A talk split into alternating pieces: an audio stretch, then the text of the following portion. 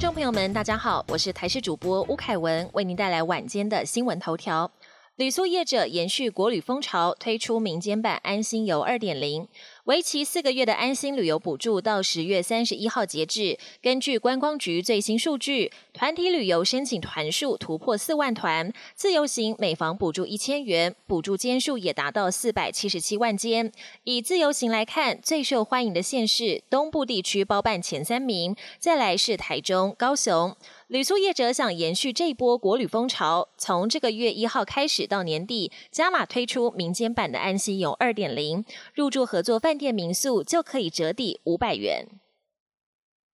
Uber Eats 中午全台大宕机，业者表示不会有补偿措施。外送平台 Uber Eats 周日中午传出全台大宕机，将近半个小时，让外送员纷纷抱怨打乱接单，间接影响到奖金累积。有人甚至可能因此少接三四单，损失上百元。对此，Uber Eats 强调，系统只是暂时宕机，而且半个小时之内就修复完成，所以不会有补偿措施。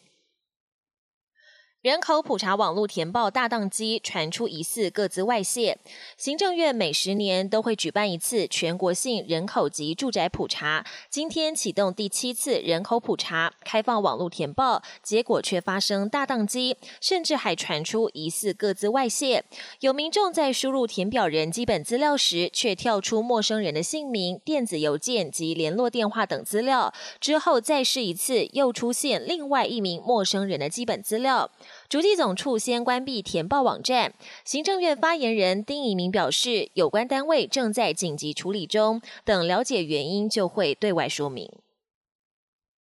国际焦点：英国新冠确诊数正式飙破百万，将二度封城。欧洲爆发第二波疫情，英国的累积确诊人数在十月三十一号正式飙破一百万。英国首相强森决定采取断然措施，当天立刻宣布要封城，预定从十一月五号开始，英格兰地区实施二度封城，餐厅、酒吧、健身房等非必要商店通通关闭，学校正常开放，民众必须尽量待在家，上学、就医和购物才能出门。封城禁令要持续四个星期，到十二月二号才会解禁。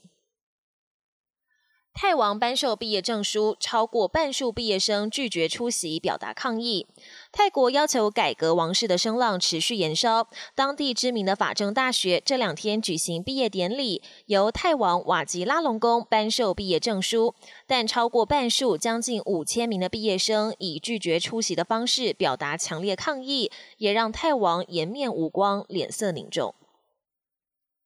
受新冠疫情影响，墨西哥亡灵节街头游行被迫取消。十月三十一号不只是万圣节，同时也是墨西哥亡灵节。亡灵节总共有三天，这是家人团聚、悼念祖先的重要节日，每年也都会盛大庆祝。不过今年受到新冠疫情的影响，墨西哥的过节方式大大改变，许多墓地也关闭，不开放民众在亡灵节期间扫墓。最吸睛热闹的街头游行也被迫取消。本节新闻由台视新闻制作，感谢您的收听。更多内容请锁定台视各界新闻与台视新闻 YouTube 频道。